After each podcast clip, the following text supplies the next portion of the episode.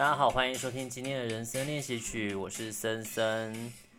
最近这一阵子，其实打开电视新闻，其实看了都会觉得蛮让人沮丧的，因为乌俄战争的关系，就是我们在新闻画面里面常常会看到非常多呃血腥的，或者是让人觉得非常鼻酸的一些消息哦。那是就是此时此刻，就是真正真实的发生在这个地球上，但是。嗯，其实我们也是蛮无能为力的，就是你好像也不能真的去做什么事情来阻止这一切事情的发生，顶多只能透过一些捐款啊，或者是一些呃国际的援助的方式来的、表达一些微薄的声援。其实，在国际各种局势的情况之下，我觉得一般的老百姓好像也不太能够做什么。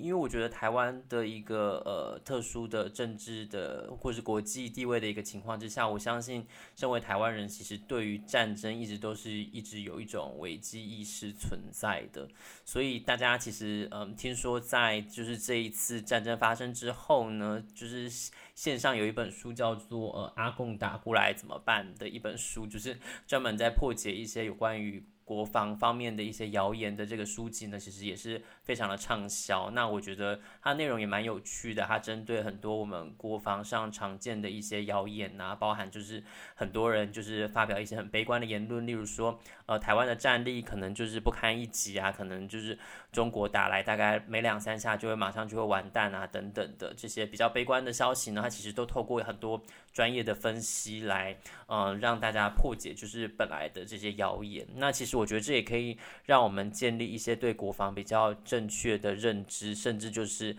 在发生战争的时候，我们应该要怎么去应对。那可能包含了。呃，战前啊，或是战时，或是战后，那甚至是面对我们现在其实常常会，嗯、在生活中遇到的资讯战的这些情况呢，我觉得这都是有一些对应的呃行动的方针，我觉得这也是可以去呃进一步了解的。呃，今天我看到一则新闻，就是国防部他在呃四月十二号的时候公布了一个全民国防手册范本，那这这个东西就有点引起我的兴趣，就是它。到底内容会讲什么呢？就是会告诉我们一些，嗯，就是有关于国防上我们可以做什么吗？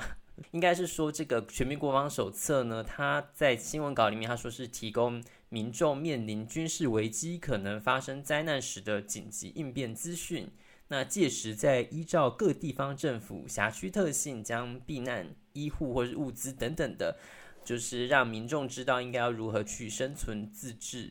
生生存自助，那其实这样子的一个内容就让我觉得蛮好奇的，就是嗯，不知道在面对如果说发生一些灾害啊，或者是真的发生突然发生战争的话，我们大概能够做什么呢？所以我就是把这个手册的范本去做了一个检视。那其实看了之后会 觉得它的内容让我觉得有点问号，就是可能它呃里面包含了几个部分。首先，它第一个部分是紧急应变的 QR code，我觉得很怪，就是现在很多政府的一些政令宣导啊，他们都很喜欢用 QR code 这个东西，就等于是说，OK，如果今天发生了一些什么灾害啊、意外的时候呢，你就扫这些 QR code。但是真的都发生灾害了，你在这边扫 QR code 到底是什么意思呢？那它的 QR code 其实就是包含了像是如何去辨别空袭警报的类型。然后还有就是如何呃进入防空避难的警政软体，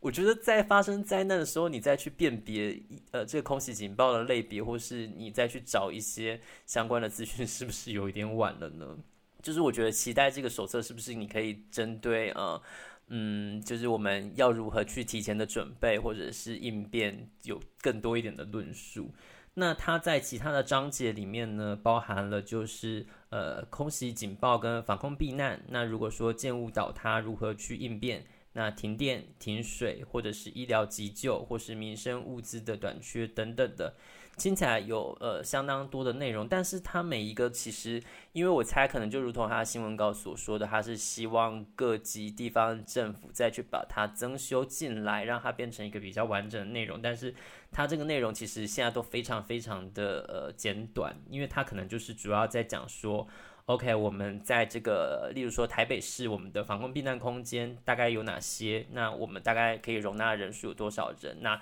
这是各级地方政府再去把它编修进去的。然后它主要在目前这个范本里面呢，就想说就会呃，主要论述就是它的负责单位是谁。例如说，它在停电应变这边就想说，呃，停电的权责呢，最主要就是由台电公司负责，掌管全国电力的运用情形。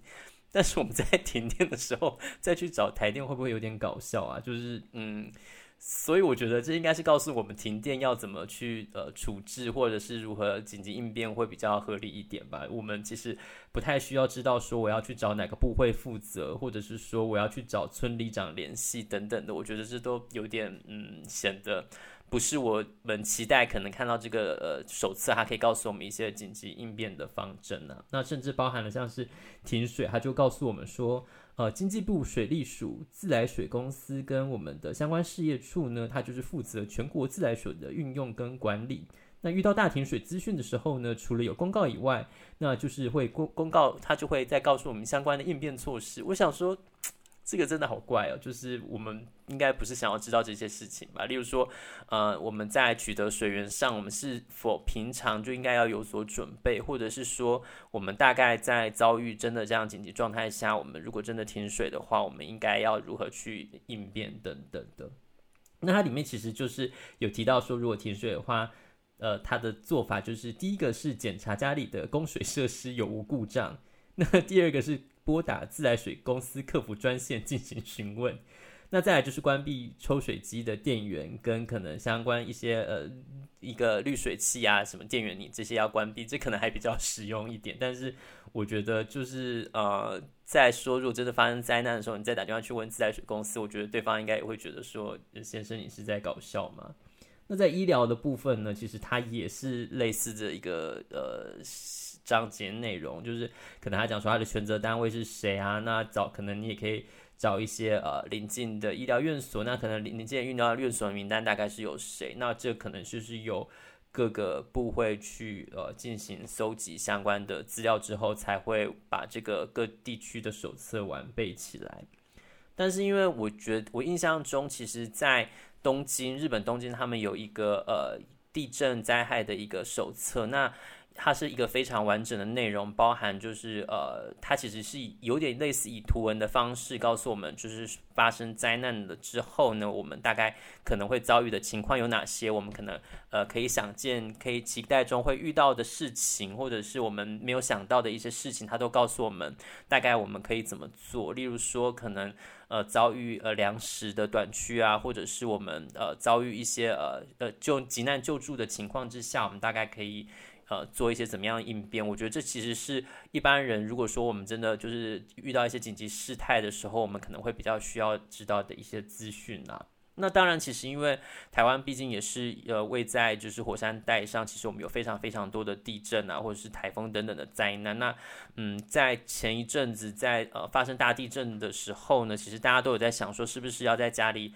准备避难的一个呃包包，就是可能里面装一些必要的物资，在发生灾害的时候都可以呃随时呃拿了就可以呃进行一些逃生的动作。那在这个手册里面，其实他有提到这件事情。他提到了几个可能在我们呃家里必须要常常常储备的一些部分，包含就是自然一个是饮用水的部分，包含可能就是瓶装水，或者是甚至是可以去进行过滤水源的一些工具。那再来就是食物的部分，包含就可能一些干粮啊、罐头啊，或者是饼干等等的，这可能在家里会进行一些储备。那还有就是保暖的衣物、毯子，或者是比较呃，到时候需要搬运一些重物的手套，或者是呃可能会要呃防水的雨衣、外套等等的。那工具的部分可能包含了像是手电筒、打火机，然后还有瑞士刀，可能就是随时都可以呃多方多功能的使用。然后还有就是通信器材部分，它是提到了收音机，但是我不知道现在一般人会不会就是在家里准备收音机这个东西。那如果说真的遇到灾难的话，我不知道收音机大概呃，它可能就是可能就是获取资讯的用途吧。然后再来当然就是常备药品，包含像是止血带、三角巾啊，还有就是一些基本的呃消毒的药品等等的，这可能就是在我们这个呃紧急避难的包包里面可以去呃先预为准备的。但是之前我在想说要准备这个包包的时候，我就在想说这个包包呃，一个是准备起来要放在哪里呢？应该是就是例如说呃，你在你的床边吗？或者是说你家里一个比较安全的地方，例如说门的旁边的储物室里面，那就是你要逃生的时候也比较便利，可以。带着就走，嗯，因为想说，如果是在睡觉突然发生大地震的话，那它到底要放在哪里会比较合理呢？如果说呃，可能摊下来的东西压住的地方，我要是不是还要再准备另外一个呢？那另外就是里面有食物的情况之下，我是不是也要做一个定时的更新？因为其实像呃，我知道军中的那种战备口粮啊，基本上它是会一段时间就是要呃。把它拿出来，然后请军人就是大家各自把它吃掉来做更新的，所以我觉得这个东西其实应该也是一样的道理，只是我们在准备上的时候，可能也要做一些呃基础的呃就是更新来，你避免比如说到时候真的发生你需要使用它的时候，就里面可能电池都已经不能用了，或者是食物都已经大过期等等的，我觉得那可能就没有办法发挥它的效用。那另外还有就是提到说，在这样的避难包里面可以。对一些呃证件呐，可以先做一些预为的影印，那在呃紧急的时候可以去使用。那另外还有就是，当然可以放一些少量的现金等等，就是在发生灾难的时候可以去使用。我觉得这个也是比较实际的。嗯，呃，这个手册内容里面呢有几个专线呢，包含就是 一一九，然后一一零。那我觉得比较比较特别的就是包含了报平安专线，叫做一九九一。它是说如果发生重大灾难，然后电话线路不通的时候，你可以透过一九九一来进行呃留言，或来表达你的可能一些呃状态，或是互道平安。那还有紧急救难电话是一一二，就是当你所在的位置手续手机收讯不佳，然后有紧急救难需求的时候，你就可以透过一一二来直接就是呃转接警察局或是消防局。我觉得这应该也是里面比较实实用的部分啦。那再来，当然就是如果真的发生战争的，就是会涉及到后备军人的一个动员的资讯，但是这个它其实也是写的比较笼统一些。那可能到时候就是透过呃，像今年以来一直有在讲说什么，现在教招变得非常非常的严格。那因为其实我目前呃是有被召集过一次，但是我没有去参与的情况下，所以我也不知道我们到时候如果说真的被召集的话，会是一个怎么样的情况啦。总而言之呢，我觉得其实，嗯，对于灾难这件事情，应该大家都要有所准备，尤其是不管是战这种人为的战争啊，或是天灾等等的，因为其实在这个礼拜以来，听说东部跟南部也都一直有发生呃零星的地震的情况。那如果说呃，可能它如果它发生在比较人口稠密区，因为其实像。嗯，前一阵子呃，东部地震比较大的时候，大家就又开始在讨论说，在我们台北的这个三角断层的情况，就是它如果真的发生一些呃地震的话，我觉得这其实呃损伤都是会非常非常严重的，所以大家应该都还是要有所准备。那甚至是我和我的家人都有约定说，如果说真的到时候的可能发生战争或者是发生灾难的时候，我们如果不在一起的话，那我们可能可能会约一个就是一起避难或者是碰面的地点。我觉得这大家在呃平常演练这些防灾的措施的时候，都可以把它纳入考量的部分。因为毕竟这种事情大家都不希望发生，但是发生的时候也希望就是可以做好预先的准备，那把未来可能遭受的灾难降到最少。因为这种事情谁知道呢？它好像就是一个循环，总有一天也许会发生的吧。好哦，今天 还是讨论了一些，呃，算是有用的内容吧，希望大家可以喜欢。我是森森，欢迎大家有什么意见可以到我的 IG 或是到我的意见栏去留言。那也感谢大家今天的收听，欢迎下次继续收听，拜拜。